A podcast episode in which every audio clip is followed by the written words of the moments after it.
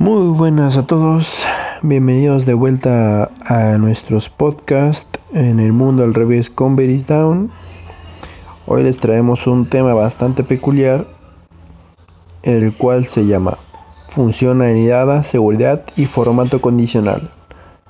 Lo primero que veremos en este nuevo podcast será definir qué es una función anidada.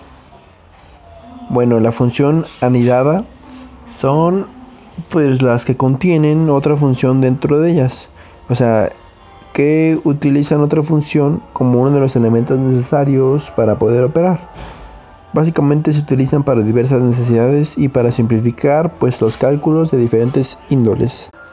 Bueno, ahora la pregunta sería pues si se pueden combinar funciones de diferentes tipos en Excel y pues sí, así se puede se pueden combinar y pues un claro ejemplo de lo que serían pues la combinación de funciones sería la que se utiliza mayormente por los usuarios de Excel que es la función condicional sí que pues es la cual colocamos la prueba lógica respectiva y se coloca como un valor verdadero o falso. Otra función como por ejemplo la función suma o la función promedio dependiendo de las necesidades del usuario. Esto quiere decir que pues que cuando se cumpla o no la prueba lógica se activará la función que se encuentra como argumento dentro de la función condicional. Bueno, ahora cambiando de tema, eh, veremos pues qué es una función lógica. Una función lógica es aquella que pues cuyas variables solo pueden tener dos o más valores.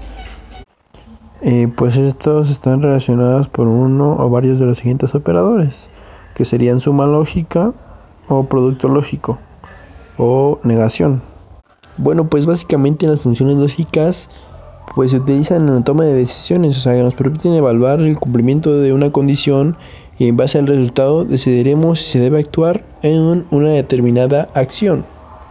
Bueno, y algunas de las funciones básicas que pues Excel nos permite usar pues son las de falso, no, o, sí, sí error, sí nd, verdadero, XO e Y. Que pues esas nos ayudan para hacer o crear las funciones lógicas. Bueno, hablando de ese tema, nos vamos a pasar a el siguiente tema que sería acerca de la seguridad. Ahora lo que vamos a ver es cómo proteger un libro en Excel. Bueno, para proteger un libro en Excel, pues básicamente lo que se usa para que pues otros usuarios pues puedan ver hojas de cálculo ocultas, agregar, mover eliminar, ocultar hojas de cálculo o puedes cambiarles el nombre, protegerlas, la estructura de un libro de Excel con una contraseña. Obviamente es para impedirlos.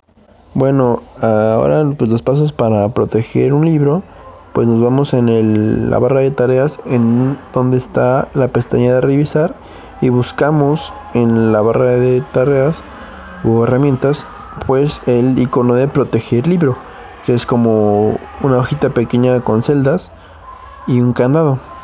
Le damos clic y nos va a abrir un, un texto bueno un cuadro de texto en donde nos va a decir que pues metamos una contraseña.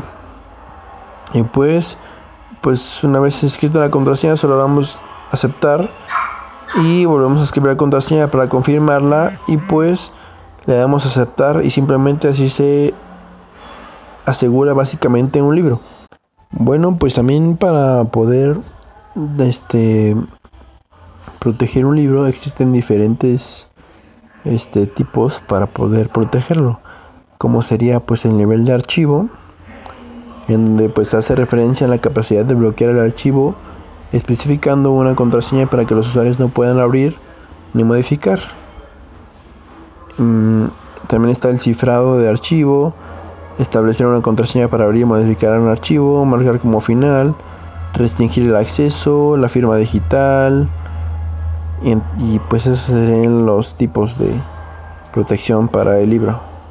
Bueno, ahora pues veremos cómo podemos proteger una hoja?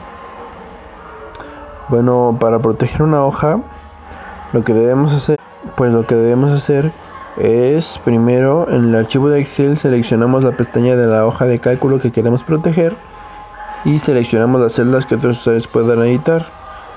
Eh, después hacemos clic en el botón derecho en cualquier lugar de la hoja y seleccionamos el formato de celdas y luego pues vayamos a la pestaña de protección y desactivamos bloquear. Esa es una forma de proteger una hoja. También podría ser en la pestaña de revisar. Nos vamos al buscamos el icono donde dice proteger hoja y pues nos podemos eh, poner diferentes tipos de permisos para que los usuarios modifiquen la hoja con los elementos que pues pues puedan modificar. O sea en este caso podrían ser como seleccionar celdas bloqueadas insertar filas aplicar formatos eliminar columnas filas y así. Y pues solamente le damos a aceptar y pues escribimos una contraseña igual también. Y listo. Así sería pues la forma de bloquear una hoja. Bueno y por último veremos pues cuál es el formato condicional. Bueno es una herramienta útil para identificar patrones o pues tendencias en una hoja de cálculo.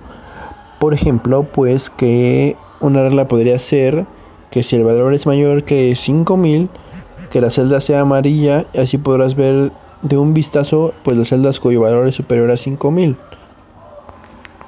y pues eso sería todo básicamente. Y pues el formato condicional básicamente pues sirve para evaluar el valor que se introduce en un rango determinado. Y pues solamente es para eso. Y bueno pues hemos llegado hasta el fin del podcast. Espero que les haya gustado y les haya servido de algo. Y pues nos vemos hasta la próxima amigos